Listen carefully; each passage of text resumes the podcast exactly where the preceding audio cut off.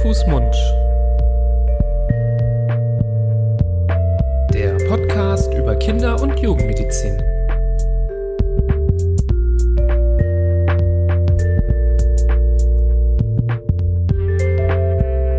So, ihr Lieben, herzlich willkommen zu einer neuen Folge von Hand, Fuß, Mund, eurem Podcast zur Kinder- und Jugendmedizin. Hallo, lieber Florian. Lieber Niebrecht. Ich heiße dich herzlich willkommen und freue mich, dass wir wieder beisammen sind für eine neue spannende Folge hier bei Hand, Mund, wo wir äh, beide Fachärzte für Kinder- und Jugendmedizin aus Düsseldorf ähm, über spannende Themen, wichtige Themen der Kinder- und Jugendmedizin sprechen, falls ihr heute auch das erste Mal zuhört. Manchmal sind es Symptome, Krankheitsbilder, aber auch manchmal übergeordnete Themen. Und heute besprechen wir ein, wie ich finde, extrem spannendes Thema der Kinder- und Jugendmedizin. Ein Thema, was auch vielleicht in den letzten Jahren ähm, immer mehr auch in die Öffentlichkeit gerückt ist und wo wir gedacht haben, dass es ganz, ganz toll wäre, hier mit einem Experten ähm, zu sprechen, der sich in dem Bereich gut auskennt, Florian. Und du hast das netterweise in die Wege geleitet. Was ja, erwartet uns? Es ist mir erfreulicherweise gelungen, äh, ich sag mal, diesen Fisch an Land zu ziehen. nee, bei uns ist heute Herr Dr. Lemp. Hallo, Herr Lemp, erstmal. Hallo. Hallo. Ähm, Herr Dr. Lemp ist Facharzt für Kinder- und Jugendpsychiatrie und Psychotherapie und darüber hinaus Chefarzt der Klinik für Kinder- und Jugendpsychosomatik am Clementine Kinderhospital in Frankfurt. Und Herr Dr. Lemp ist, wie du gerade schon angedeutet hast, ein ausgewiesener Experte, was das heutige Thema angeht. Äh, die Hörerinnen und Hörer haben es schon gelesen. Heute geht es um die Geschlechtsdysphorie und alles, was rundherum dazugehört. Herr Dr. Lemp, vielleicht können Sie uns äh, so in ein paar Worten mal vielleicht noch ein paar interessante Dinge über sich erzählen und vor allem, wie Sie zu diesem Thema, wann Sie zu diesem Thema gekommen sind und ähm, was das für Sie und Ihre Arbeit bedeutet. Ey, dieser Job, den ich gerade habe, ich komme ja menschlich total gut an, aber beruflich komme ich mal gar nicht weiter. Mach's doch besser. Mit einem Job bei SOS Kinderdorf machst du nicht nur einen Job, sondern du kannst wirklich etwas bewirken. Du kannst dich weiterbilden und kommst beruflich voran. Bewirb dich jetzt auf einen von vielen Jobs. SOS Kinderdorf. Mach's doch besser.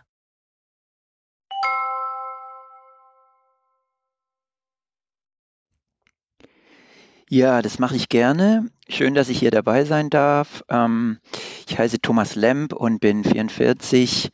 Und wie so viele Themen äh, habe ich nicht das Thema ausgesucht, sondern das Thema hat eher mich ausgesucht. Ich habe äh, vor zehn Jahren an der Uniklinik hier in Frankfurt ähm, die Ambulanzleitung geerbt. Und da waren alle erstmal sehr enttäuscht äh, darüber, dass sie jetzt auf mich treffen, die Familien, und nicht auf meinen Vorgänger, den Herrn Meinburg. Das ist der Begründer der der Sprechstunden für, für, überhaupt in Deutschland für Kinder und Jugendliche, die sich transident fühlen. Der war der Erste, der das hier in Frankfurt aufgebaut hat, Anfang der 80er. Und ich habe den beerbt und erstmal waren alle enttäuscht, dass äh, sie jetzt nicht mehr den Herrn Meinburg äh, vor sich hatten, sondern mich. Also konnte ich gar nicht anders, als mich in das Thema einarbeiten. Und der Meinburg hat mir da sehr geholfen. Ich habe ganz viel von dem gelernt und ähm, das Thema ist dann so ein bisschen durch die Decke gegangen, weil die Nachfrage immer größer wurde. Und es hat mir auch immer mehr Spaß gemacht, ähm, äh, mit diesen Kindern und Jugendlichen und ihren Familien zusammenzuarbeiten. Ähm, und ich mache es bis heute sehr gerne. Und wir haben es jetzt an die Kinderklinik übernommen hier in Frankfurt, die Sprechstunde. Und es ist ein bisschen eine Ehre, diese älteste deutsche Sprechstunde für Kinder und Jugendliche hier weiterführen zu dürfen. Mhm.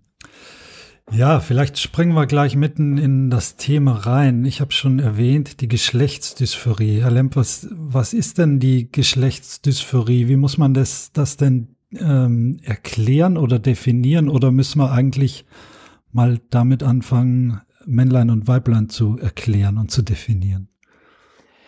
Ja, jetzt können wir gucken, wie tief wir da einsteigen können heute. Also ähm, ich versuche es mal ganz simpel zu halten. Ähm, ungefähr im Alter zwischen vier und fünf Jahren habe ich mir wohl, ich habe es vergessen und Sie beide wohl auch, äh, ist uns klar geworden, dass wir ähm, entweder ein Mann oder eine Frau sind, ein Junge oder ein Mädchen sind und vor allem ist uns auch klar geworden, dass sich das nie wieder ändern wird bei uns. Ähm, und das ist so kurz vor Einschulung, wird es Kindern wahrscheinlich äh, entwicklungspsychologisch bewusst. Und nun gibt es eine kleine Minderheit von Kindern, die ähm, dann merken, dass das nicht mit ihrem äh, Zuweisungsgeschlecht, mit dem Geschlecht, äh, das sozusagen anatomisch bei Geburt vorhanden war, übereinstimmt. Und ähm, das kann jetzt Probleme machen. Ähm, vielleicht erstmal eher den Eltern als den Kindern, aber zunehmend dann auch mal den Kindern. Und dieser Zustand ähm, hat verschiedene Namen. Früher hat man das immer unter diesem Wort Trans oder Transsexualität oder auch Geschlechtsidentitätsstörung, das sagt man heute gar nicht mehr zusammengefasst. Und einer der Namen, die aktuell sehr gängig sind und ich finde auch sehr gut, ähm, denn die die Sache treffen, ist, ähm, ist der Name Geschlechtsdysphorie. Das heißt, ähm, die Leute äh, leiden unter diesem Zustand. Und in dem Moment, wo die leiden, brauchen die Hilfe. Das ist die Idee der Medizin, dass wir den Leuten, die leiden, beistehen. Und damit weist man den Ärzten auch gleich die richtige Rolle zu und sagt also, wenn da Leid ist, dann müsst ihr irgendwas tun und müsst denen helfen. Deswegen mag ich den Namen Geschlechtsdysphorie ganz gerne. Mhm. Sie haben gesagt, das fängt jetzt äh, oder es wird einem klar mit so fünf, sechs Jahren, ähm, aber das ist natürlich nicht die, der Punkt, wo eben diese Dysphorie, wenn sie dann auftritt, ähm, unbedingt beginnt. Ne? Das kann ja auch später auftreten. Da gibt es keine Definition, ähm, wann das stattfindet. Gibt es da aber eine Tendenz, wann im Alter eines Kindes da so, ähm, dass auch vielleicht dem Kind klar wird, dass es äh, sich stört daran oder dass es darunter leidet? Ähm, haben Sie da auch vielleicht Anhaltspunkte für uns? Mhm. Also zum einen ist das Klassische bei Einschulungen. Und das ist auch häufig, wo wir die Kinder schon sehen im frühen Alter, die kommen in die Schule und dann ist eben der soziale Druck, der im Kindergarten vielleicht noch mit Verkleidung kann ich die Geschlechter da noch ein bisschen wechseln. Zwischen Pirat und Meerjungfrau sind die Grenzen da recht fließend. Aber dann in der, in der Einschulung und in der Grundschulzeit, ähm, da führt es dann schon dazu, dass den Kindern sehr schnell klar wird, dass da irgendwas nicht passt. Das heißt, die Einschulung ist ein Punkt und noch viel noch viel drastischer äh, im Leben ist der Beginn der, der Pubertät, also bei Mädchen der Beginn des Brustwachstums und bei Jungs äh, größer werden der Hoden und, und äh, Intimbehaarung. Ähm, und das ist natürlich dann eine Zeit, wenn dieser Zustand andauert, ähm, die, die ganz massiv als Leiden erlebt wird, weil dann sich jeder Tag sozusagen der Körper, entwickelt sich der Körper eben in die subjektiv falsche Richtung und mein Gehirn sagt mir eigentlich, dass ich dem, dem jeweils anderen Geschlecht angehöre und das schafft dann wirklich immenses Leid, ähm, das ich auch in dem Wartezimmer immer wieder begegne und das eigentlich auch ähm, dann klar ist, wir können diese Menschen nicht im Stich lassen. Wir müssen irgendwas mit denen machen. Hm. Jetzt habe ich zum Beispiel bei mir zu Hause, ich habe äh, vier Kinder und ähm, eins davon, Mädchen, die, mh, hm, ich meine, außer dass sie ein ziemlicher Dickkopf ist, äh, hat sie auch in, so in, die geht jetzt in die zweite Klasse Grundschule und was man jetzt, wenn man dieses Thema im Hinterkopf hat, bei, bei ihr immer wieder bemerkt, ist, dass sie zum Beispiel sehr gern die Klamotten von ihrem Bruder anzieht oder ähm, sich auch so ein bisschen jungsmäßig einfach kleiden möchte und da auch äh, richtig beleidigt ist, wenn mal jemand auf die Idee kommt, ob sie nicht einen Rock anziehen möchte. Ähm, was sind denn jetzt die objektiven Kriterien zu sagen, okay, das ist jetzt eine das ist jetzt eine, eine Phase, das ist einfach Entwicklung oder das ist jetzt eine Geschlechtsdysphorie? Hm. Ja. Kann man das so das, klar überhaupt abstecken? Ja, so klar wie eben unser Fachbereich so ist oder so klar wie es in der Medizin so zugeht, kann man das schon. Also ähm, da ist jetzt sozusagen bei der Schilderung Ihrer Tochter ist jetzt bei mir überhaupt keine äh, äh, Red Flag aufgegangen, weil das zunächst mal ja einfach eine Schilderung ist eines Kindes, das sich jetzt nicht ganz äh, geschlechtsstereotyp verhält. Und ich, äh, wir sind ja alle froh, ähm, wenn es viele Menschen auf der Welt gibt, die das nicht eindeutig tun. Das macht unsere, unsere Gesellschaft bunter. Ähm, und es ist ja auch sehr sinnvoll, dass es diese Menschen gibt. Die Amerikaner nennen das Gender Variant, also Leute, die einfach nicht eindeutig dieser Geschlechtsrolle sich zugehörig fühlen und dann da so ein bisschen fließend sind. Das ist im Kindesalter generell auch noch viel häufiger vorhanden. Deswegen ist die diagnostische Schwelle bei Kindern noch mal viel höher, weil es da viele Verläufe gibt. Da gibt es auch, also ich habe mal mit einer Kindergärtnerin die gesprochen, die hat gesagt, jede Kollegin kennt Kinder im, in Krabbelstuben und Kinder im Kindergarten, die mal Mädchentage haben, mal Jungstage haben, die mal vorübergehend irgendwie in ihrer Geschlechtsrolle hin und her tauschen. Und das ist ja auch eine schöne Sache. Für mich ähm, auffällig wäre es einerseits, wenn sich das durch alle Lebenssituationen durchzieht, also sowohl zu Hause als auch in der Schule, im Verein und wenn, und das ist eigentlich so ein Leitsymptom, der Wunsch dazugehört, dem anderen Geschlecht wirklich angehören zu wollen. Also häufig sitzen so burschikose Mädchen mir gegenüber und wenn ich dann sage, willst du eigentlich ein Junge sein, dann gucken die mich an, als hätte ich eine völlig bekloppte Frage gestellt. Ja, dann sagen die, nö, na klar bin ich ein Mädchen, aber ich bin halt nicht ganz so rosarot ein, Eich, äh, Einhorn, einhornmäßig wie die anderen. Und das ist wunderbar und das ist überhaupt keine äh, äh, Geschlechtsdysphorie, die werden darunter auch nicht leiden ähm, und haben als Mädchen auch ein sehr gutes Leben. Schwieriger ist es mit Jungs, die sich so ein bisschen weiblicher verhalten, die haben es in unserer Gesellschaft schwieriger. Aber auch das ist überhaupt nicht etwas, wo, wo die Medizin was zu tun hätte, sondern eigentlich erst bei dem Wunsch, dem anderen Geschlecht zuzugehören. Das ist eigentlich ein, ein wichtiges Leitsymptom und die, diese Frage beantworten dann doch erstaunlich wenige mit Ja.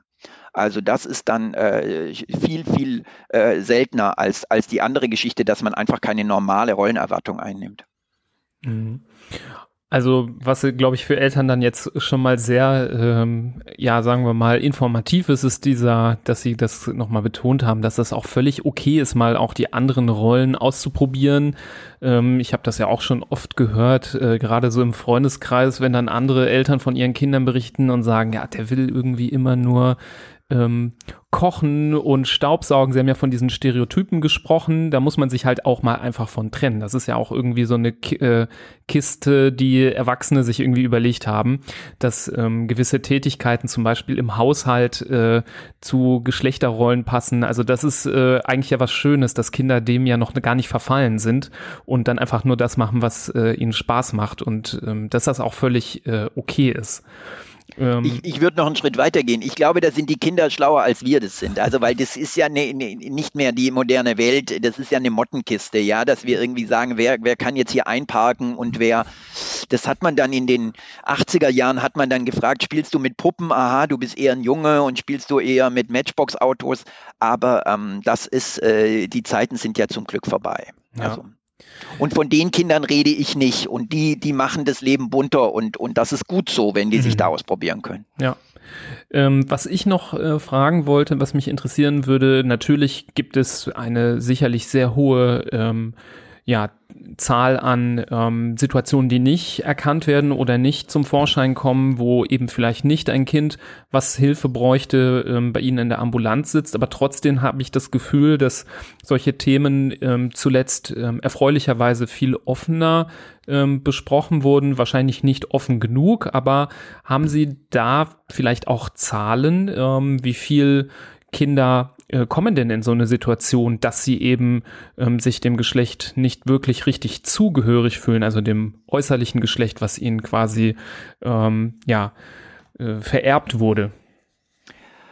Also die Zahlen sind immer jedes Jahr nicht mehr aktuell, weil sie aktuell, weil sie momentan rapide ansteigen. Um, insbesondere im Jugendalter steigt die Nachfrage nach äh, Vorstellungen in, in Spezialsprechstunden rapide an. Ähm, teilweise äh, sind da über zehn Jahre 200-fache äh, ähm, äh, Vergrößerungen der, der Nachfrage ähm, beschrieben worden. Und es zeigt sich eigentlich in allen westlichen Ländern der Erde, dass die Nachfrage da enorm zunimmt. Ähm, warum das so ist, wissen wir nicht so genau. Es gibt verschiedene Theorien. Ähm, aber ähm, erstmal würde ich eben auch äh, den Ball von Ihnen aufnehmen und sagen, das ist eigentlich erfreulich, ähm, weil diese Menschen tatsächlich Plätze finden und auch über das Internet schnell die Möglichkeit rausfinden, wo wird mir geholfen, wo kann ich mich dran hinwenden. Und diese Möglichkeiten gab es früher nicht. Aber mein, mein Lehrer Bernd Meinburg, der hat zu mir gesagt, dass in den 80er Jahren war das so im, im kleinen zweistelligen Bereich. Der hat so 14, 15 Patienten im Jahr gesehen. Und ähm, wir sehen hier in Frankfurt mehrere hundert im Jahr. Und das liegt nur an unserer Kapazität. Wir könnten noch viel mehr sehen.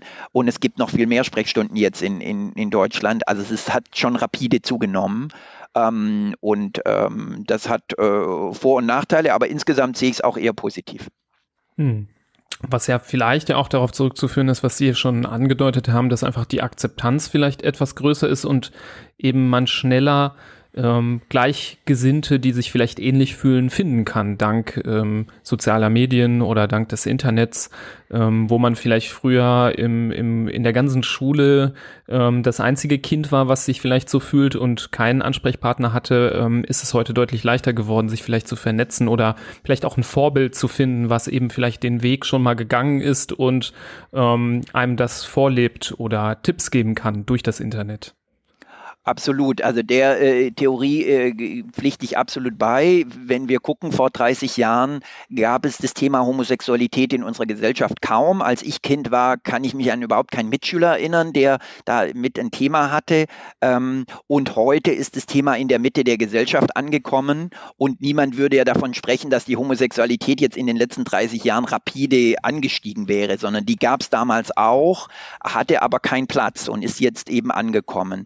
Und die, die, das Thema Geschlechtsdysphorie macht aktuell, glaube ich, den gleichen Weg durch, nur stehen wir am Anfang dieser Entwicklung. Und ich glaube, dass in den nächsten 30 Jahren die Zahlen weiter nach oben gehen werden ähm, und ähm, dass das sich dann auch erfreulich in unserer Gesellschaft äh, etabliert und dass das Thema trans-friendly äh, eben zunimmt und die, ähm, die, die, diese Menschen eben nicht mehr an den Rand der Gesellschaft gedrängt werden, sondern dass die in die Mitte der Gesellschaft kommen. Und mit dem entscheidenden Unterschied eben, dass, dass die, die Geschlechtsdysphorie Dysphorie eben Menschen sind, die nach medizinischen Leistungen irgendwann mal fragen, die meist, allermeisten zumindest. Und bei den Homosexuellen da, ähm, die, die, die hätte man ja nur in Ruhe lassen sollen. Das ist ja ein dunkler Punkt der Medizingeschichte, dass man das mal pathologisiert hat. Das äh, wäre nie äh, sinnvoll gewesen. Aber, aber bei der Geschlechtsdysphorie, die wollen eben was von der Ärzteschaft und dafür muss ja irgendjemand die Indikation stellen. Bei der Überlegung, warum diese Anzahl so sprunghaft angestiegen ist in den letzten Jahrzehnten. Mir, mir fällt da als erstes ein, dass vielleicht innerhalb der Familie auch eine gewisse, ich weiß nicht, entweder die Akzeptanz äh, größer wird oder die Kinder einfach mehr, auch durch das, was äh, der Nibras gerade gesagt hat, eher sich dahin freischwimmen, wo sie dann Hilfe finden und nicht mehr nur, ich sag's mal ganz äh, direkt, grün und blau äh, geprügelt werden, weil sie sich hier so verhalten, wie es der Vater zu Hause auf keinen Fall akzeptieren würde. Das, äh, glaube ich, war ja vor einigen Jahrzehnten, hätte das noch im äh, Desaster geendet und heutzutage ist das vielleicht so ein bisschen äh, weniger, weniger bestraft zu Hause, oder?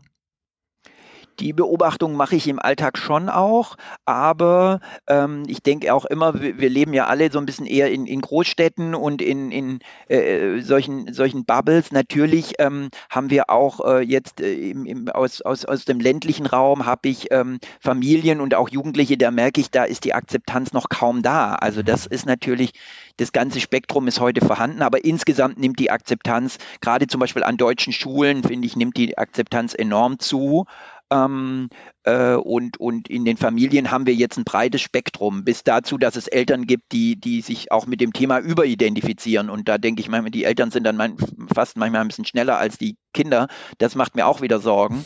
Aber ähm, wir haben jetzt das ganze Spektrum an Akzeptanz. Und als ich mit dem Thema angefangen hatte, da war der Klassiker, dass die Eltern da ähm, extrem äh, äh, Ängste hatten, äh, was falsch zu machen an der Stelle.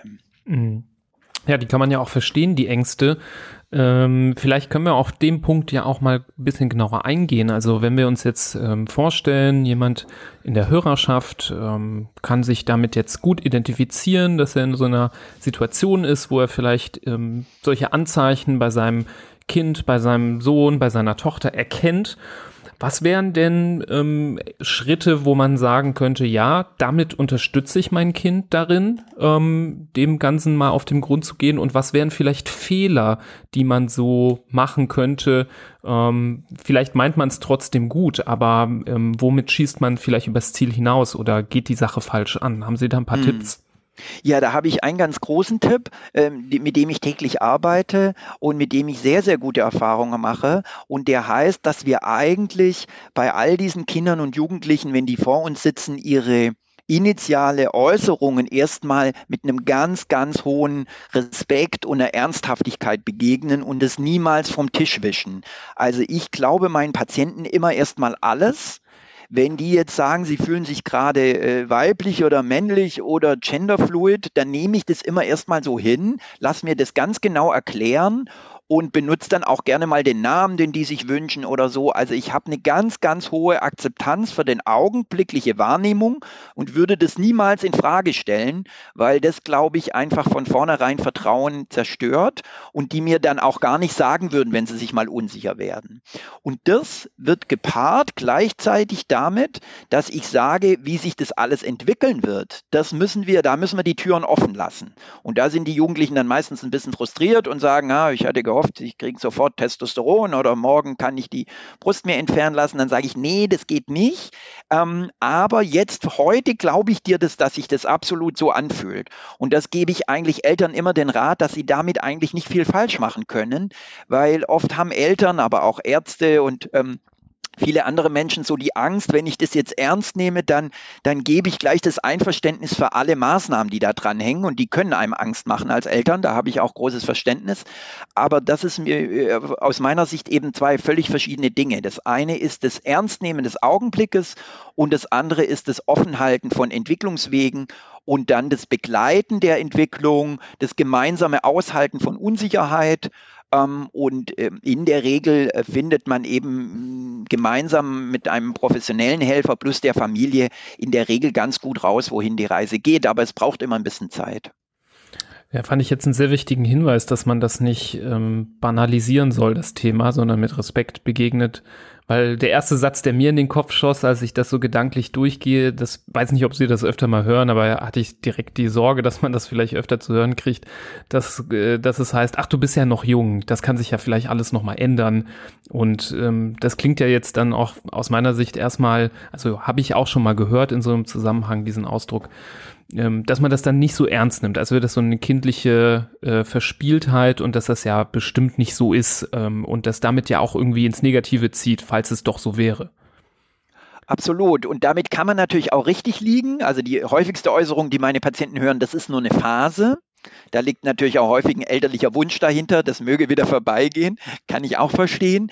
Ähm, und es mag auch eine Phase sein, solche Verläufe haben wir hier auch, aber ähm, auch wenn es eine Phase ist, wird der Jugendliche hinterher die Erfahrung machen, meine Eltern haben mich an dem Moment ernst genommen. Und die haben, die sind da mir auch beigestanden in dem Moment und haben gesagt, gut, wenn du dich gerade so fühlst, dann versuchen wir da mitzugehen und das erstmal zu akzeptieren, ähm, so wie das ist. Ähm, und da, wie gesagt, das hilft eigentlich eher auch bei der Wahrheitsfindung. Also das ist eigentlich eher ein Beitrag, weil sonst habe ich auch Sorge, dass die Jugendlichen in so einen Kampfmodus kommen und es dann der Welt beweisen müssen und zeigen müssen und sich gegen jemand abarbeiten. Und das ist in der Regel ja keine gute Ausgangslage, um, um unheimlich Trag, äh, um, um Trag, äh, Entscheidungen von enormer Tragweite zu treffen. Die, die Jugendlichen müssen ja manchmal Entscheidungen für ihr ganzes Leben treffen, in manchmal sogar recht frühem Alter und das können die nicht, wenn ihnen nicht erstmal bedingungslos geglaubt wird und dann auch genau hingeguckt wird, was steckt dahinter, was gibt es da für Ambivalenzen, ähm, sind die sich wirklich so sicher, aber das geht nur in einer vertrauensvollen Umgebung und da sind die auch recht offen häufig. Also ich bin immer wieder erstaunt, was, was die mir alle so sagen. Hm. Haben Sie da Zahlen für uns? Wie oft ist es denn oder wie häufig ist es denn eine Phase und wie häufig ist es, manifestiert sich das Phänomen, nenne ich es jetzt mal, bis ins Erwachsenenalter? Mhm. Also je jünger die Kinder sind, desto häufiger ist es eine Phase. Das kann man mal zunächst mal davon ausgehen. Das heißt, bei Kindern unter sechs Jahren haben wir sehr, sehr häufig Familien, die dann ein paar Monate später bei uns anrufen und sagen, okay, Herr Lemp, das Thema hat sich erledigt. Und dann sage ich, ja, wenn es mal wieder kommt, kommen Sie vorbei und sonst kommen Sie nicht mehr.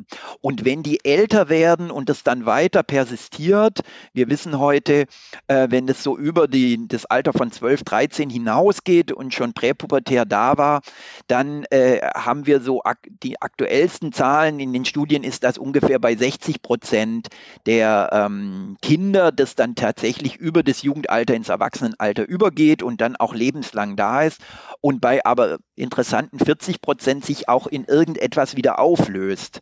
Und es gibt keinen Experten ähm, äh, auf der Welt, der den Eltern sagen kann, ob ihr Kind nun in die eine oder in die andere Gruppe kommt.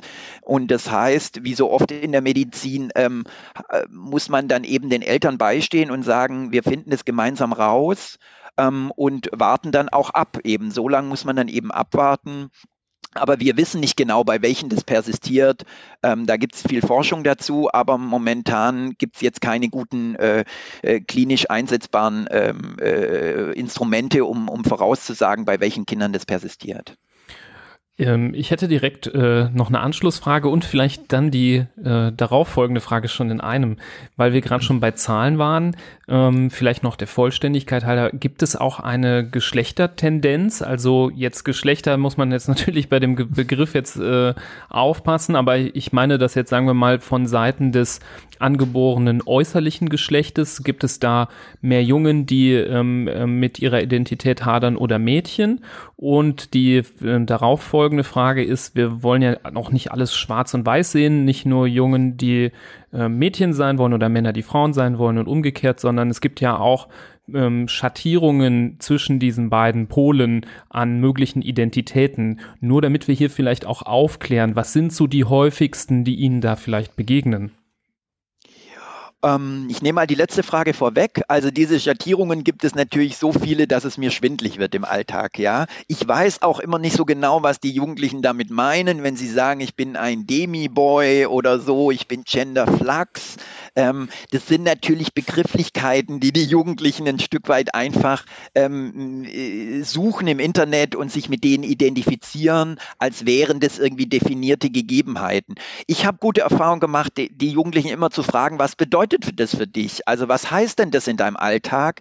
Ähm, und häufig äh, sind es dann eben ähm, Jugendliche, die sich häufig auch vorübergehend weder eindeutig weiblich noch männlich fühlen. Für uns ist das eine sehr wichtige Differentialdiagnose, weil wenn das dann doch fortbesteht, also wir wissen auch, dass es eben Menschen gibt äh, auf unserer Welt, die sich dauerhaft weder jung noch mädchenhaft fühlen, weder Männer, äh, weder als Mann noch als Frau, dann würden wir natürlich einen Kunstfehler machen, wenn wir diesen Menschen jetzt eine Körperveränderung äh, indizieren würden, äh, die sie ganz eindeutig männlich oder weiblich machen würde. Das heißt, das ist wichtig, das zu explorieren. Ähm, aber wir stehen da am ganz am Anfang. Ich, ich weiß da fast nichts darüber. Ich lerne mehr von meinen Patienten als aus den Lehrbüchern. Es gibt auch kaum wissenschaftliche Publikationen dazu. Wir wissen aber, dass es das gibt. Also es gibt da Unterschiede. Und ähm, äh, wir müssen uns mit diesen Schattierungen befassen, also auch wenn es uns aktuell überfordert. Aber wir müssen einfach an den Patienten äh, den zuhören und lernen und vor allem den Verlauf beurteilen und gucken, was wird daraus.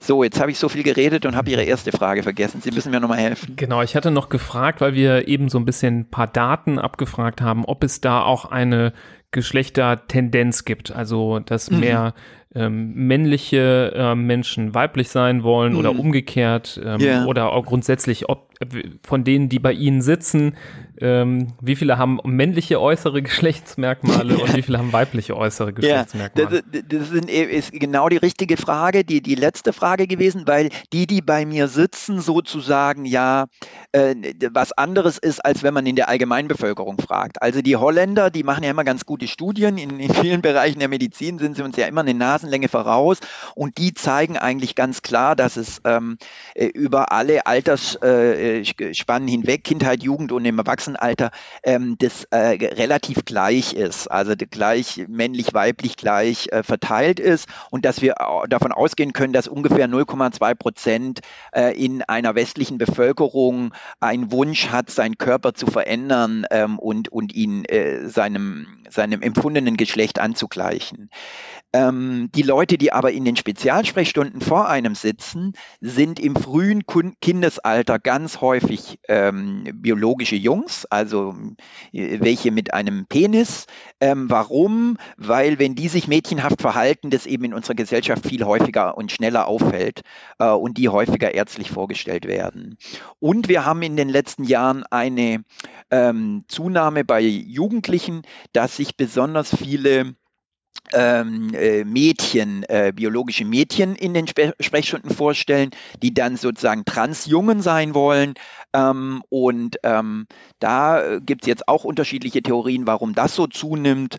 Ähm, meine Lieblingstheorie ist, dass es eben für diese Menschen einen Platz in unserer Gesellschaft gibt. Also ich glaube, dass wenn sich ein Mädchen jungenhaft verhält, dass es schon sehr früh lernt, dass das völlig in Ordnung ist und dass das auch ja von den Eltern und aber auch von der Gesellschaft gut anerkannt wird und die kriegen dann, die schaffen sich einen ganz guten Platz und das merken die, da sind Kinder und Jugendliche ja feinfühlig und dann gehen die eben auch eher damit dann schon relativ früh an die Öffentlichkeit und ähm, getrauen sich das einfach früher.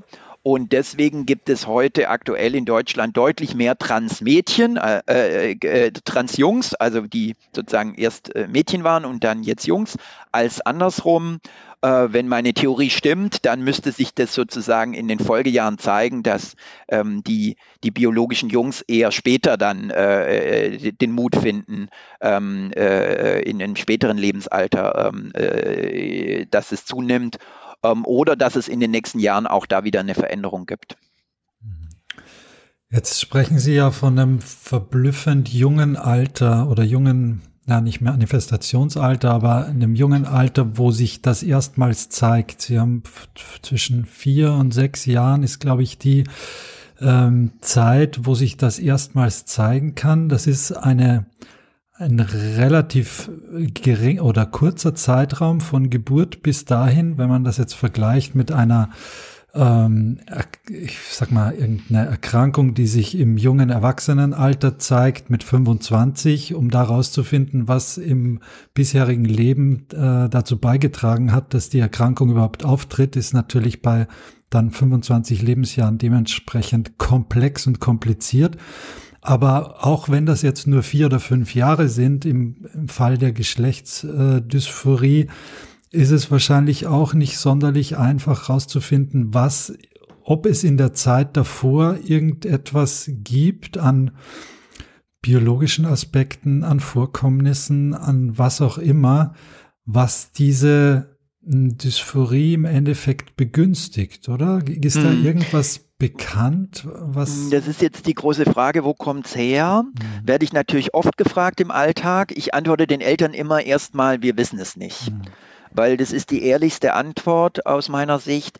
Wir wissen aber dann doch ein bisschen was, nämlich wir wissen, was es nicht auslöst. Und das finde ich auch kein schlechtes Wissen, das gebe ich den Eltern auch weiter, dass es ganz sicher nicht durch ein Trauma ausgelöst werden kann. Das ist ja so ein bisschen der, der, der, der, der die Standard-Ausrede äh, in meinem Fachgebiet. Wenn man nicht weiß, woher es kommt, sagt man immer Trauma. Und das ist ärgerlich, weil das ist einfach nicht wahr. Das kommt nicht durch eine Traumatisierung. Natürlich habe ich auch traumatisierte Patienten, aber durch ein Trauma entsteht das nicht. Und es entsteht auch nicht durch elterliche Induktion. Also man kann sozusagen als noch so gute oder schlechte Mutter oder Vater nicht eine Geschlechtsidentität in ein Kind hineinleben oder projizieren. Das war auch mal so ein Gedanke, dass das gehen würde. Das geht sicher nicht. Das heißt, jetzt klassischerweise die alleinerziehende Mutter, die jetzt ähm, ein, ein Kind hat, ähm, dass sich dann äh, plötzlich das Geschlecht verändert, die kriegt häufig so ein bisschen äh, gut gemeinte Ratschläge, sie soll sich doch mal wieder einen Mann suchen, damit das Kind eben auch ein männliches Vorbild hat. Das ist alles haarsträubend, ja. Das hat sicher nichts mit ihrem alleinerziehenden Dasein zu tun, dass ihr Kind sich anders fühlt. Also wir stellen uns das schon ähm, auch biologisch fundiert vor. Es gibt auch ein bisschen genetische Daten. Wir wissen ähm, jetzt, das ist eine recht spannende Idee aus dem Tiermodell, dass eben ähm, wenn äh, die, die, die Nagetiere, also ähm, Ratten, äh, äh, Mütter während der Schwangerschaft Testosteron bekommen, ähm, zugeführt bekommen, dass sich dann die ähm, Kinder auffallend männlich verhalten. Also ähm, die zeigen dann typischerweise Verhaltensweisen, die eher männliche äh, Rattenkinder zeigen würden als, als, als Weibchen. Das heißt, äh, was wir uns vorstellen können, ist, dass es eben während der Schwangerschaft ähm, in der Zeit des, der Gehirnbildung eine Möglichkeit gibt, dass sich in einem Gehirn eine andere Geschlechtsidentität repräsentiert, als sich jetzt bei der Ausbildung von Ovarien, also von Eierstöcken oder Hoden zeigt und das dann eben nicht miteinander zusammenpasst. Also das ist eine Theorie, ähm, die auch bei einer Mustererkrankung, dem sogenannten adrenogenitalen Syndrom, sich ganz gut gezeigt hat. Aber das ist alles natürlich ähm, dünnes Eis. Ob es denn wirklich so ist, weiß es wirklich, nie, weiß wirklich niemand. Aber wichtig ist, die Eltern haben da keine Schuld daran und das liegt nicht an den Eltern und das ist eine ganz, ganz wichtige Botschaft für die Eltern, denn ähm, wenn die sich Vorwürfe machen, ähm, ist es noch schwieriger, diesen Weg äh, gut mit seinem Kind zu gehen. Hm. Und Sie haben zwar jetzt von diesen Tierversuchen oder Tiermodellen gesprochen, aber so, auf der anderen Seite so einfach, dass einfach irgendein Sexualhormon zu hoch oder zu niedrig ist, ist es einfach auch nicht. Also im Tiermodell klappt es ganz gut, aber mhm. ähm, äh, ich habe immer als Student gelernt, meist tell lies, also mhm. traue nicht den Tiermodellen. Ähm, aber da, da ist schon irgendwas dran. Also es scheint eine biologische Fundierung zu geben.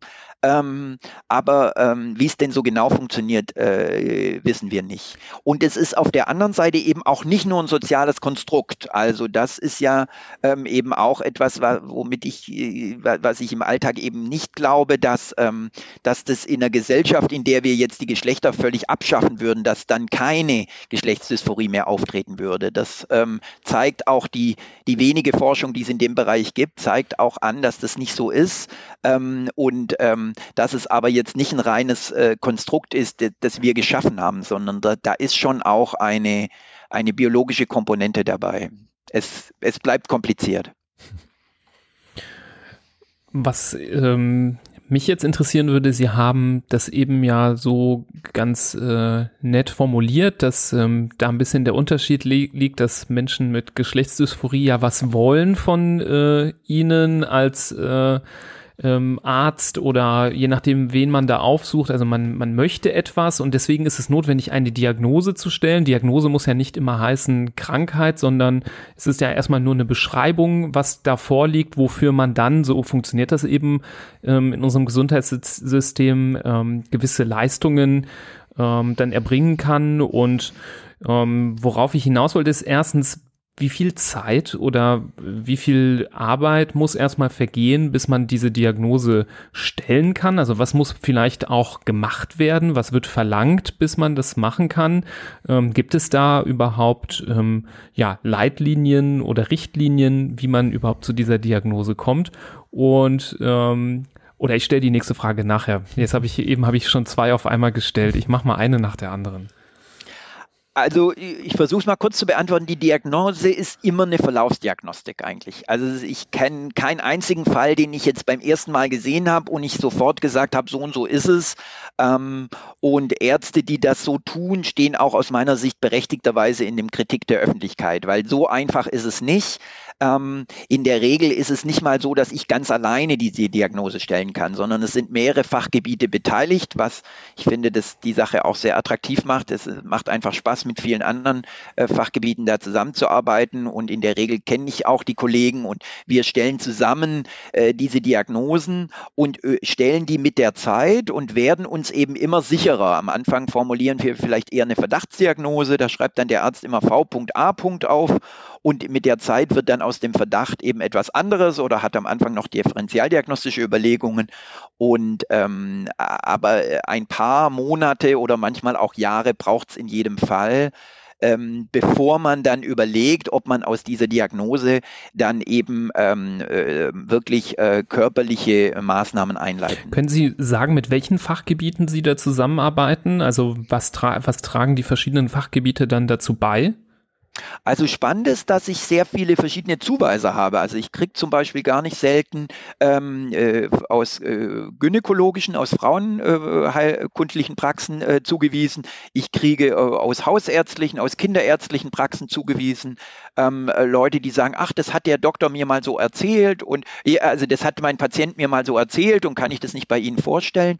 Und dann ähm, arbeiten wir sehr eng vor allem mit Endokrinologen zusammen, also mit ähm, kinderärztlichen Hormonärzten, ähm, die dann ja, äh, wenn Familien sich primär an sie wenden, immer erstmal sagen, nee, das ist uns, da wollen wir mal nochmal einen Kinder- und Jugendpsychiater drauf geguckt haben. Dann habe ich natürlich sehr viele Menschen, die bei im Kinder- und Jugendpsychotherapeuten äh, sich vorstellen und dort erstmal angebunden sind. Ähm, und dann arbeiten wir aber auch im, im Jugendalter teilweise eben auch mit ähm, Chirurgen zusammen, die dann operative Maßnahmen machen. Also es ist immer ein recht bunter Zirkel, der sich da mischt.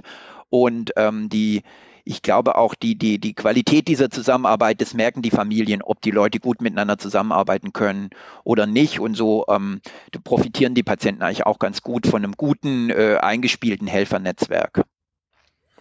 Super. Dann kann ich jetzt die zweite Frage stellen, ähm, nämlich war die Frage, was sind denn die Leistungen, die zum Beispiel erbracht werden sollen vom Gesundheitssystem? Sie haben das gerade schon äh, angedeutet mit den Operationen, aber das ist ja wahrscheinlich nicht das Einzige, was es an Möglichkeiten gibt.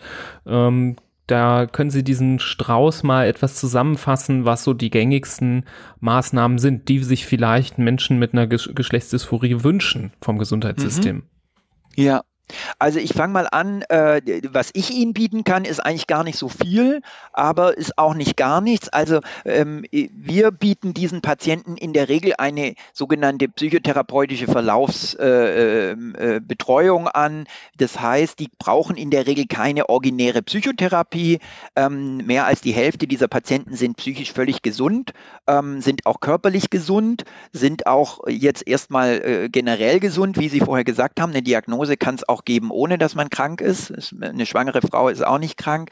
Ähm, und ich beobachte die einfach und pass auf, dass normale Entwicklung stattfindet, dass äh, die nicht stigmatisiert werden. Ich passe auf, dass die nicht irgendeine begleitende psychische Erkrankung entwickeln. Ich passe einfach ein bisschen mehr auf die auf, weil das eine sehr vulnerable Gruppe ist. Und das mache ich im Verlauf. Und wenn ich denke, es bräuchte mehr und es braucht vielleicht doch mal eine Psychotherapie, dann organisiere ich das für diese Patienten. Gut, das ist aber nicht der Grund, warum die herkommen, sondern eigentlich kommen die ja, damit ich ihnen irgendein Indikationsschreiben ausstelle und ähm, etwas, ähm, was man im Einzelfall sehr sinnvoll einsetzen kann, sicher nicht für alle Familien sinnvoll, ist, dass wir heute ähm, in der Medizin die Möglichkeit haben, die Pubertät aufzuhalten. Das Charmante daran ist, ist, dass das keine Entscheidung für die Dauer ist, sondern wir können das wieder jederzeit rückgängig machen. Die Patienten sprechen häufig von so einer Pausetaste wie beim CD-Player. Wenn ich mal einmal auf die Pausetaste drücke, dann stoppt meine Pubertät. Die Patienten wissen, bei mir setzt jetzt nicht der Stimmbruch ein, bei mir setzt kein Bartwuchs ein, was bei den Patienten immense Ängste auslöst. Ähm, äh, biologisch weibliche Patienten wissen, dass sie nicht länger äh, keine Monatsblutung haben, äh, dass die Brüste nicht mehr wachsen. Das schafft so einen gewissen Freiraum, äh, den man dann therapeutisch nutzen kann und äh, einfach sagen kann, komm, du kriegst ein bisschen Zeit, ein, zwei Jahre hat man dann in der Regel Zeit gewonnen, um sich diese Entscheidung nochmal sehr, sehr gut zu überlegen, in die eine wie in die andere Richtung. Das ist, ähm, ne, wie gesagt, eine Maßnahme, mit der, das nennen die Patienten immer Blocker. Also das ist eine Pubertätsblockade, ähm, die sich die Medizin eigentlich mal für ein ganz anderes äh, äh, Problem ausgedacht hat, nämlich für die Pubertas praecox und die man jetzt hier äh, vermehrt einsetzt. Und äh, gerade für ähm, Kinder und Jugendliche, die äh, ju also prä äh, Leute, die in die Pubertät eingetreten sind, postpubertäre in, jetzt auch wieder falsch. Also äh, wenn ich in die Pubertät eingetreten bin äh, und darunter ein Leid entwickle, dann sind diese Pubertätsblocker äh, für manche Patienten ein Segen. Wenn sich das dann weiter fortsetzt und ähm, sich im Jugendalter auch im Rahmen eines sozialen Rollenwechsels, einer Alltagserprobung, diese Lebbarkeit dieses Geschlechts auch beweist über Monate und die wirklich in diesem Geschlecht äh, ein, ein, ein besseres Leben haben als in dem, in dem anderen, dann äh, ist es heute auch zeitgemäß bei Jugendlichen, die darüber, die dafür einwilligen können und wenn die Eltern auch an Bord sind, auch über die sogenannte Hormontherapie nachzudenken, ähm, in der man dann wirklich mit Testosteron oder Östrogenen den Körper eben zu dem Wunschgeschlecht hinführt. Ähm, und äh, das ist aber ein Schritt, den man teilweise nicht mehr rückgängig machen kann und ähm, der schon auch eine sehr, sehr große Entscheidung für die ganze Familie ist, den man sehr gut vorbereiten muss, wo man auch gucken muss, hat man wirklich alle an Bord, sind wirklich alle bereit, ist es auch der richtige Zeitpunkt dafür und dann ist es aber auch ähm, bei den, bei den, wenn man die Diagnose richtig gestellt hat, auch sinnvoll, diesen Schritt zu machen ähm, und da muss man sicher nicht äh, in eindeutigen Fällen sicher nicht warten bis zur Volljährigkeit. Ähm, und was sich in den letzten Jahren auch, ich denke, zum Segen der Patienten durchgesetzt hat, ist, dass bei biologisch weiblichen ähm, äh, Transjungen, die eine sehr große Brust haben und darunter sehr leiden, ähm, dass man auch äh, mal operative Maßnahmen im Einzelfall vor dem 18. Lebensjahr äh, bereits durchführt. Vielleicht darf ich noch mal einen Schritt zurückgehen. Das fand ich sehr spannend, dass Sie das gesagt haben. Vielleicht können wir da noch mal genauer darauf eingehen. Es muss also, bevor, ähm, sagen wir mal, grünes Licht gegeben wird für ähm, ja, sagen wir mal, ähm, weitreichendere Eingriffe, zum Beispiel die Hormontherapie, eine gewisse Phase, die andere ähm, die andere Identität so weit wie möglich dann schon eingenommen werden und dann, das klingt jetzt vielleicht blöd, aber so als eine Art Testlauf, dass man das dann für sich probiert und dann auch wirklich bestätigt, dass es damit einem auch besser geht. Das wird vorausgesetzt. Also da lege ich ganz viel Wert drauf in meinem Alltag, weil ähm, ich ein wenig äh, Furcht habe vor der Idealisierungsfähigkeit von Jugendlichen. Ich war selber mal 14, 15 und habe mir selber so einiges herbeiidealisiert und erlebe das auch immer wieder bei meinen Patienten, dass die sagen, wenn ich erstmal Hormone habe, dann wird alles gut in meinem Leben.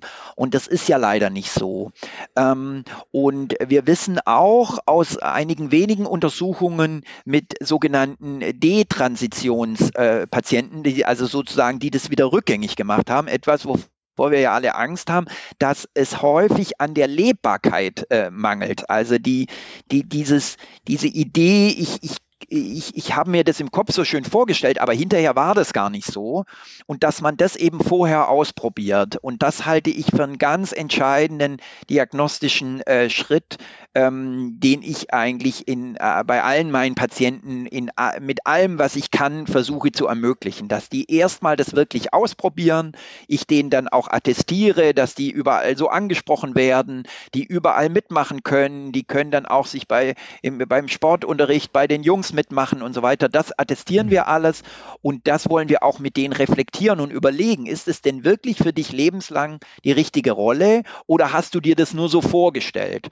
Und diese Alltagserprobung, die früher hieß die tatsächlich Alltagstest, aber das klingt immer so nach Schule und Benotung. Wir wollen das eher Erprobung. Wir wollen den Jugendlichen sozusagen da einen Raum geben, wie die sich ausprobieren können.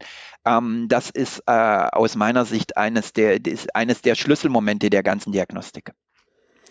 Was so ein bisschen der Horror bei dem Ganzen ist, ist die Pubertät, oder? Oder die, die, der Eintritt der Pubertät. Wenn man sich das so anhört, äh, wann die neuralgischen Punkte und ze äh, kritischen Zeitpunkte sind ähm, für diverse ja, Entscheidungen oder wie Sie es gesagt haben, mal auf die Pause-Taste zu drücken oder dann auch äh, später dann Schritt, therapeutische Schritte zu gehen, die die Pubertät muss ja für diese Kinder und Jugendlichen schrecklich sein. Also das ist gut, dass Sie nochmal auf diesen Punkt kommen, weil das ist immer, ich bin immer, auch nach so langen Jahren, wenn ich in der Arbeit immer wieder verblüfft, welcher immense Leidensdruck ähm, hier bei diesen Jugendlichen entsteht durch diese Pubertät.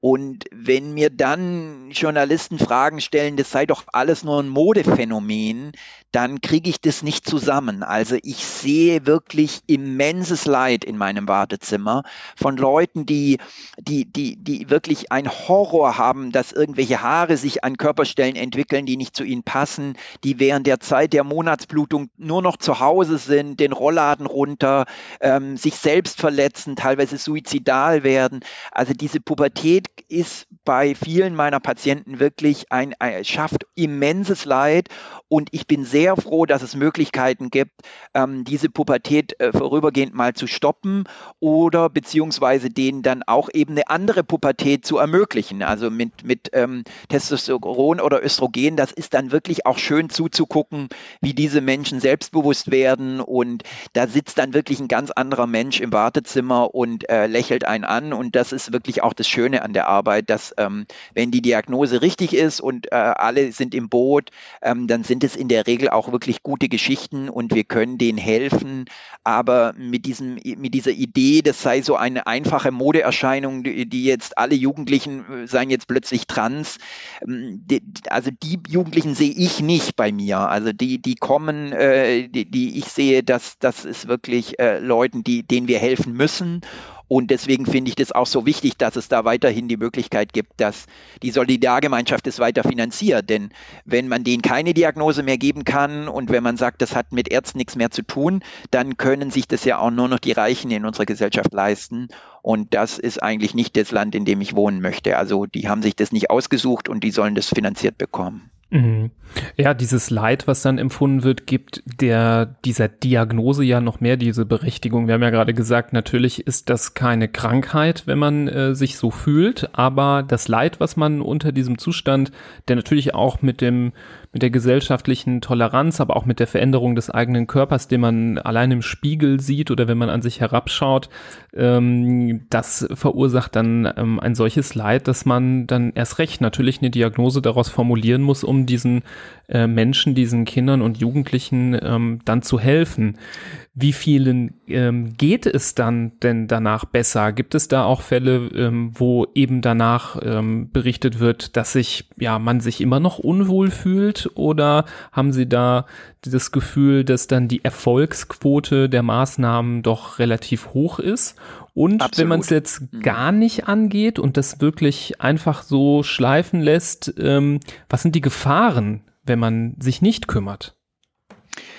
Also die Erfolgsquoten sind das nicht nur mein Gefühl, sondern da gibt es ganz gute Studien, dass eben diese Dyspho Geschlechtsdysphorie, also das Leiden am eigenen Körper, das sich ja auch messen lässt, ähm, zumindest eben durch ähm, Interviews, dass das immens abnimmt und zwar auch zeitlich überdauernd abnimmt. Also die, die ähm, die, die äh, visuellen äh, Graphen, die da abgebildet sind, das sind wirklich beeindruckende Balkendiagramme, wo man sieht, nach Einleitung dieser Hormontherapien geht es denen wirklich immens besser und das zeigt, zeigt sich auch im klinischen Alltag.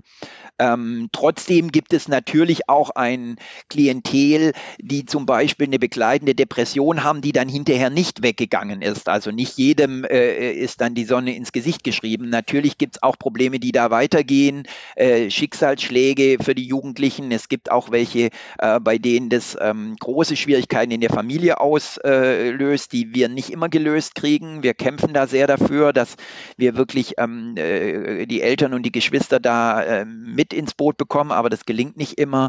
Und das kann natürlich auch alles wieder Leid schaffen. Und diese Menschen sind auch nach wie vor noch Stigmatisierungen ausgesetzt in Teilen unserer Gesellschaft. Und auch das kann Leid schaffen. Aber die, die, die, die, die Hormontherapie selber wird in der Regel, wenn sie ähm, auch äh, von äh, einem Profi gegeben wird, ähm, gut vertragen und ähm, äh, schafft wirklich ähm, äh, viel Zufriedenheit für diese Menschen äh, denen man dann das auch im Erwachsenenalter in der Regel nicht mehr ansieht, dass die ähm, sich je, äh, äh, dass die, dass die transident sind. Also ähm, wir alle kennen ja vielleicht Menschen, die sich im Erwachsenenalter eine Geschlechtsangleichung unterzogen haben und denen sieht man das ja in der Regel lebenslang an, aber meinen Patienten sieht man das nicht an. Also fast alle sehen dann wirklich, die, die, da, da, äh, das würde kein Mensch merken, dass das nicht immer Männer und Frauen waren.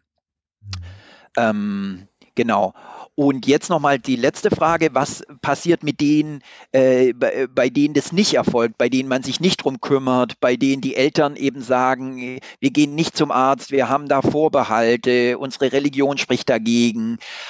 Ähm, das ist ähm, natürlich, äh, ähm, klingt ja erstmal ganz verführerisch sozusagen, diese Idee des, des therapeutischen Nihilismus. Ich mache erstmal gar nichts, ich warte ab, bis das Kind irgendwie 18 ist und dann kann man ja immer noch sich entscheiden. Ähm, da hat der Deutsche Ethikrat sich eindeutig letztes Jahr positioniert und hat gesagt, aus ethischer Sicht ist das keine neutrale Option. Das mag im Einzelfall auch eine richtige Option sein, aber sie ist alles andere als neutral. Denn ähm, für diese Patienten, den nehme ich ja ähm, vollständig die Möglichkeit weg, ähm, gemeinsam mit ihren anderen Peers, äh, Jugendlichen eben eine gemeinsame Entwicklungsphase durchzuleben. Und ähm, wir wissen auch, dass die Raten an suizidalem Verhalten, an Selbstverletzungen, an Depressionen, an Angststörungen, die sich daraus entwickeln können, immens sind. Und diese Krankheiten können auch alle irreversibel sein. Ähm, insofern ähm, hat man so ein bisschen das Gefühl, man kann es eigentlich nicht wirklich richtig machen. Also ähm, das, äh, wenn man sich so das anguckt, weiß man manchmal nicht, in welche Richtung man gehen soll. Aber bei der einzelnen Familie findet man dann immer den Weg, findet man es dann äh, eigentlich immer doch, äh, wie es gehen soll. Aber das ist, finde ich, ein wichtiger Punkt, weil ja in Deutschland es auch äh, Ärzte gibt, die sind ganz prominent auch in den Medien, die sagen, man soll, man soll das alles nicht einsetzen, was ich jetzt heute hier äh, angeboten habe. Und die haben auch im Einzelfall recht, aber eben generell würde ich sagen, haben sie nicht recht, ähm, weil äh, die, dieses, dieses Vorhalten dieser ganzen Maßnahmen auch irreversible Folgen für diese Menschen haben kann. Und ähm, das ist nicht Neutralität. Und das ist, glaube ich, ganz wichtig, dass das äh, alle wissen, ja, dass das ähm, dass das generell äh, genauso wenig empfohlen werden kann, wie wenn ich sagen würde, die Kinder brauchen alle Hormone. Das brauchen die natürlich auch nicht mhm. alle. Aber manche, äh, für manche ist es wirklich ein Segen. Ja, ich äh, stelle mir vor, dass das natürlich auch, also was ja gar nicht neutral ist, ist ja den, den Punkt zu überschreiten. Also ich hatte jetzt das Gefühl, so wie Sie es beschrieben haben, bis zu einem gewissen Punkt kann man zum Beispiel durch die Hormontherapie, wenn man rechtzeitig da eingreift, ähm, das ermöglichen, dass, ähm, ja, sagen wir mal, der Wechsel der Identität auch äußerlich so vollzogen wird, dass man das äh, nicht erkennt und dass wenn es ähm, zu einem späteren Zeitpunkt erfolgt, dass man es vielleicht eben schon erkennen kann. Und das macht ja die Neutralität ja auch wiederum zunichte, weil Sie ja richtig gesagt haben, wir leben trotz Offenheit immer noch in einer Gesellschaft, wo stigmatisiert und verurteilt wird. Und ähm, da nimmt man eben dem, dem Menschen ein bisschen die Chance, ähm, ja, so ein Leben in Normalität ähm, für sich äh, zu etablieren, oder? Das ist ganz arg die Hoffnung, äh, die ich in, mit meiner Arbeit verbinde, dass wir wirklich durch die Früherkennung ähm, und durch das, durch das ähm, äh, psychotherapeutische Auffangen, aber eben auch gerade durch die körperlichen Geschlechtsangleichungen, die, die, die auch im, im, Einzelfall eben schon früher eingesetzt, dass wir, dass wir diesen Menschen wirklich ein, ein, ein Aussehen geben, mit dem sie problemlos durchs Leben laufen können. Und ich, ich bin in einer kleinen schwäbischen äh, Stadt aufgewachsen, ich erinnere mich an eine, ähm, damals nannte man das transsexuelle Frau, die lebte dort als Prostituierte völlig am Rande der Gesellschaft und jeder sah ihr an, spätestens wenn man die Hände anguckte, dass das äh, ja wohl eigentlich eher ein Mann war und es war äh, ein, ein, ein, sie wurde von allen angestarrt und war nicht Teil unserer Gesellschaft. Und ähm, ich hoffe, dass wir in ein paar ähm, äh, Jahrzehnten so weit sind, dass es diese Verläufe nicht mehr geben wird. Also dass sich die Leute wirklich getrauen, frühzeitiger diese Dinge bei sich wahrzunehmen und zu sagen, bei mir ist es so. Und ich habe auch Menschen, die mir damit helfen und äh, die das erstmal ernst nehmen und im Verlauf aber auch den Mut haben, mit mir Entscheidungen in diese Richtung zu treffen und mir dann aber auch einen Platz in unserer Gesellschaft zu geben. Noch schöner wäre es natürlich, wenn man in der Gesellschaft lebe, wo es auch nicht schlimm ist, wenn vielleicht die Hände sehr männlich aussehen, wenn man dann das äh, sich aber weiblich kleidet. Aber soweit sind wir ja eben leider noch nicht. Das braucht ähm, noch ein bisschen länger, aber da, vielleicht kommen wir da auch mal hin. Genau, also vielleicht kommen wir ja auch dahin, nur ähm, die Kinder, die jetzt groß werden, die Jugendlichen, die jetzt sich äh, eben diese Fragen stellen, ähm, ja, den, den, den muss man äh, schon die Möglichkeit geben, da auch äh, ja eben ähm, nicht nur auf die Toleranz äh, zu setzen, sondern auch die Freiheit, ja eben die Freiheit zu haben, gar nicht aufzufallen, finde ich. Also ist ja irgendwie auch ein, Aspekt, der ja auch legitim ist. Ähm, auch wenn man selbstbewusst ist und sagt, äh, ich stehe dazu und mir ist es egal, wenn man mir das ansieht. Das ist schön, wenn es so ähm, Menschen natürlich auch gibt und man kennt das. Es gibt so Menschen, die sich auch äh, öffentlich äh, hinstellen und sagen, ähm, das ist ja auch inspirierend für viele. Das ist wichtig, dass es das gibt, aber das ist auch nur eine der Möglichkeiten und ähm, alle Optionen sollten offen gehalten werden. Ich hätte noch eine Nachfrage zu einem, zu einer Beschreibung, die Sie gerade ähm, uns vorgelegt haben, die Familien ins Boot zu holen. Wie, wie muss ich mir das denn vorstellen? Holen Sie sich dann die fünfköpfige Familie zu, zu sich ähm, ins Untersuchungszimmer oder schicken Sie alle zum Familientherapeuten? Also in der Regel ähm, steht der Jugendliche, der vor mir sitzt, auf dem Gaspedal und sagt, ich will jetzt ganz, ganz schnell diese Hormone, sonst passieren furchtbare Dinge und ich halte es überhaupt nicht mehr aus. Und ähm, daneben stehen dann häufig Eltern, die ähm, eher auf dem Bremspedal stehen und zwar ganz unterschiedlich. Meistens ist ein Elternteil eher ein bisschen weiter in der Akzeptanz und der als andere Elternteil eher so ein bisschen zurück. Und ähm, ich finde das eine ganz, ganz wichtige Aufgabe, dass wir die Leute da abholen, wo sie sind. Und ich würde niemals einem Elternteil, das irgendwie diesem ganzen Phänomen erstmal kritisch gegenübersteht, selber mit Kritik begegnen, weil dazu habe ich gar kein Recht. Ich kann es mir jetzt nicht einfach machen und sagen, dieser Papa ist irgendwie transphob oder so. Das finde ich auch einen ganz schlechten Begriff, sondern ich, äh, das ist mein, mein, mein, mein, äh, meine Aufgabe als, als Arzt, äh, die, die, der diese Familie betreut, dass ich gucke, wo stehen die Eltern, wo steht der Jugendliche und wie kann ich zwischen den beiden ähm, so vermitteln und wir können uns untereinander so viel unserer Sorgen austauschen, dass wir uns so gut verstehen, dass wir mit der Zeit zu einer guten Entscheidung für alle kommen. Ähm, der Fachbegriff heißt Shared Decision Making, also partizipative Entscheidungsfindung. Und das bedeutet, dass der Arzt kein Modell im Kopf hat, wie das jetzt für diese Familie richtig wäre, sondern dass der Arzt alle seine Gedanken, Sorgen, Empfehlungen auf den Tisch legt und sagt, ich lade Sie ein, auch Ihre, alle Ihre Gedanken auf den Tisch zu legen und dass man so im Verlauf, im Rahmen eines Prozesses, das ist ja auch nicht immer ein Termin, sondern mehrere, dass wir dann gemeinsam einen Fahrplan für den Jugendlichen entwickeln, wie das weitergehen könnte. Und warum ist mir das so wichtig? Weil ich glaube, dass es auf lange Sicht gar nichts bringt, wenn der Jugendliche jetzt ganz schnell zu seinem vermeintlichen Recht kommt, seiner körperlichen Geschlechtsangleichung und dann aber äh, sich gleichzeitig von seiner Mutter entfremdet und die Mama sagt, ich habe das aber gar nicht, für mich ist es eigentlich noch gar nicht jetzt mein Sohn oder meine Tochter. Und wir können Familien damit auch kaputt machen, das wissen wir auch. Und manchmal entsteht es, aber ich denke, wir sollten alles tun, um es zu vermeiden. Und das ist eigentlich auch ähm, ja so das Besondere nochmal in der Kinder- und Jugendpsychiatrie, ebenso wie bei, bei Ihnen in der Pädiatrie, ja, dass wir eigentlich ja wirklich Familien betreuen. Und ich glaube, das müssen wir ganz arg ernst nehmen. Und das ist unsere, ja, das, was wir gut können, im Gegensatz zu den, zu den Internisten und Erwachsenenpsychiatern, ähm, dass wir wirklich äh, Systeme betreuen. Ich schicke die also nicht zur Familientherapie in der Regel, ähm, weil äh, ja da ganz häufig auch gar keine Pathologien vorliegen. Und ich habe größtes Verständnis für alle Eltern, die erstmal den Kopf schütteln und sagen, äh, ich, das kann doch gar nicht sein und ich äh, will, dass meine Tochter wieder ihr rosa Kleidchen trägt. Und das ist alles erstmal in Ordnung. Eltern, die natürlich dabei bleiben und da völlig beratungsresistent über den längeren Verlauf sind, das sind natürlich teilweise dann sehr traurige Verläufe, weil das dann häufig dann für die Jugendlichen eigentlich auch zu einem Beziehungsabbruch führt. Aber ich denke, vorher muss man alles probieren, um denen zu helfen und häufig gelingt es und das ist äh, schön, wenn es gelingt. Ja, das finde ich ist ein schöner, äh, schönes, vielleicht so langsam Schlusswort. Ich merke, dass wir auch schon äh, nahezu eine Stunde sprechen über dieses spannende Thema. Könnten wir auch ewig weiter, glaube ich, weil das äh, ähm, ja so also ich bin, äh, ich hänge hier so an ihren Lippen übers Internet quasi, ähm, weil ich das so spannend finde, was sie erzählen.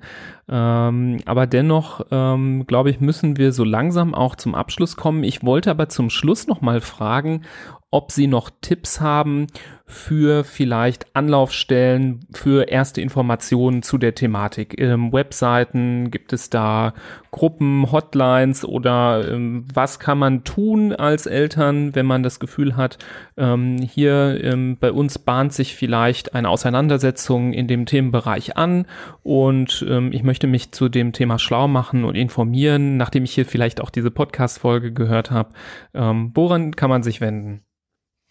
Also ich denke, wenn Sie sich Sorgen machen, finde ich äh, den, den äh, Kinderarzt ähm, jetzt erstmal den entscheidenden Ansprechpartner. Und warum den Kinderarzt? Weil der in der Regel die ganze Familie kennt. Der kennt das Kind von den U-Untersuchungen her. Der kann da einen Verlauf beurteilen. Und ich glaube, die meisten Kinderärzte sagen heute auch nicht mehr so Sätze wie, das wächst sich ja auf jeden Fall aus oder ähm, das braucht man nicht weiter beachten, sondern die Kinderärzte, die äh, äh, werden da zunehmend wacher und, und vermitteln da ganz gut gut und haben dann eben auch einfach mal eine beruhigende Funktion und das wird ernst genommen. Also ich finde eigentlich, der erste Anlaufstelle sollte nicht das Internet sein, sondern der Arzt Ihres Vertrauens, ähm, der Sie da weiter vermitteln kann. Wenn Sie ins Internet gehen, ähm, gibt es aus meiner Sicht zwei äh, ganz gute Selbsthilfegruppen, bei denen Sie sich informieren können. Wenn Sie ähm, eher einen familienbasierten Ansatz und eher kleinere Kinder haben, ähm, dann gibt es die ähm, Selbsthilfegruppe Traki Trakine, Trans-Kindernetzwerk ähm, heißt es, wenn Sie Trakine googeln, finden Sie das. Eine Selbsthilfegruppe, mit der wir viel zusammenarbeiten, mit ähm, betroffenen Familien, die sich da zusammengeschlossen haben. Und ähm, eher im älteren Jugendlichen und im Erwachsenenbereich ist die ähm, äh, Selbsthilfegruppe ähm, die Deutsche Gesellschaft für äh, Transidentität und Intersexualität, das ist die DGTI. Äh, die äh, sehr viel äh, Lobbyarbeit in diesem Bereich macht und sehr viel für die Rechte dieser Menschen geleistet hat. Und ähm, unser Krankenhaus, jetzt mache ich ein bisschen Werbung, äh, das Krankenhaus, das ich leite, ähm, wurde von dieser Selbsthilfegruppe als, als transfreundliches Krankenhaus ausgezeichnet. Wir haben ein Zertifikat bekommen, äh, dass wir ähm, unsere, alle unsere Mitarbeiter geschult haben, dass wir mit, mit hohem Respekt und, und, und viel ähm, Würde mit diesen Patienten uh, umgehen. Und das hat mich sehr gefreut. Ähm, ich denke, das sind gute Anlaufstellen, ähm, aber scheuen Sie sich nicht, ähm, äh, erstmal mit Ihren äh, Kinder- und Hausärzten in Kontakt zu kommen und die vermitteln Sie dann äh, perspektivisch weiter. Spezialsprechstunden gibt es in zunehmender Zahl. Die größten sind so ein bisschen in Münster, in Hamburg, in Frankfurt und in München, jeweils an den Universitätskliniken, außer in Frankfurt, da ist es jetzt am Clementine Kinderhospital. Ja, ich glaube, in dem Zusammenhang darf man ruhig Werbung für sich machen, wenn man da ähm, so gute Arbeit leistet. Das ist ganz toll. Und ich glaube, ich kann an der Stelle sagen, ähm, die Patienten, die jetzt zu Ihnen kommen, die vermissen ihren Vorgänger bestimmt nicht mehr so sehr, weil äh, zumindest äh, jetzt in dem einstündigen Gespräch ich den Eindruck habe, dass Sie da wirklich ganz toll mit diesen Patienten ähm, oder ich möchte gar nicht Patienten sagen, sondern mit den mit den Kindern und Jugendlichen, ähm, die sich bei Ihnen vorstellen, umgehen und ähm, da sehr, sehr kompetent sind und auf jeden Fall, glaube ich, das Bestmögliche tun, um dort weiterzuhelfen. Also an der Stelle vielen Dank, Herr Lemp, dass Sie sich die Zeit genommen haben, ähm, hier mit uns über dieses wichtige Thema zu sprechen. Ja, vielen Dank. Mir hat es auch Spaß gemacht. Ich merke auch immer, wenn ich so mit anderen Kollegen über das Thema rede, es ist wirklich eine schöne Arbeit. Ähm, es gibt zwar immer wieder viele äh, Klippen, die man umschiffen muss, aber eigentlich ist es wirklich in der täglichen Arbeit sehr angenehm und ähm, man kann wirklich viel Gutes tun und äh, manch Schlechtes verhindern und das ist ja schon ganz schön viel für Medizin. Ja, auch nochmal ein schönes Schlusswort. Genau. Damit kommen wir so langsam zum Ende. Wir hoffen, die Folge hat allen da draußen, die hier mit zugehört haben, gefallen. Wir hoffen auch vielleicht ähm, den ein oder anderen, die ein oder andere erreicht zu haben, die vielleicht ja eben genau in diesem Themengebiet sich Gedanken macht, weil ja vielleicht Anzeichen beim eigenen Kind erkannt worden sind oder vielleicht ist man schon einige Schritte weiter oder saß schon mal bei Ihnen in der Ambulanz. Ähm, all das ist möglich und ähm, gerne, gerne freuen wir uns auch, wenn man die Folge weiterleitet an andere Interessierte. Ich glaube auch, wenn man jetzt ein Kind hat, was völlig in seiner Identität äh, ähm, ja drin ist und äh, keinen Konflikt mit sich hat, aber auch wenn man jetzt zum Beispiel äh, selber Kinderarzt oder Kinderärztin ist und hier bei unserem Podcast zuhört, ich glaube, es ist trotzdem ein wertvoller Inhalt, sich hier mit dem Thema mal beschäftigt zu haben und ähm, darüber, ähm, ja sagen wir mal, zumindest in Grundzügen etwas ähm, zu wissen. Also da freuen wir uns über Unterstützung, auch unsere weiteren Folgen gerne, gerne anhören. Ja, und ähm, wir verabschieden uns an der Stelle, wünschen eine gute Zeit und hören uns bei der nächsten Folge. Bis dahin, tschüss. Auf Wiedersehen.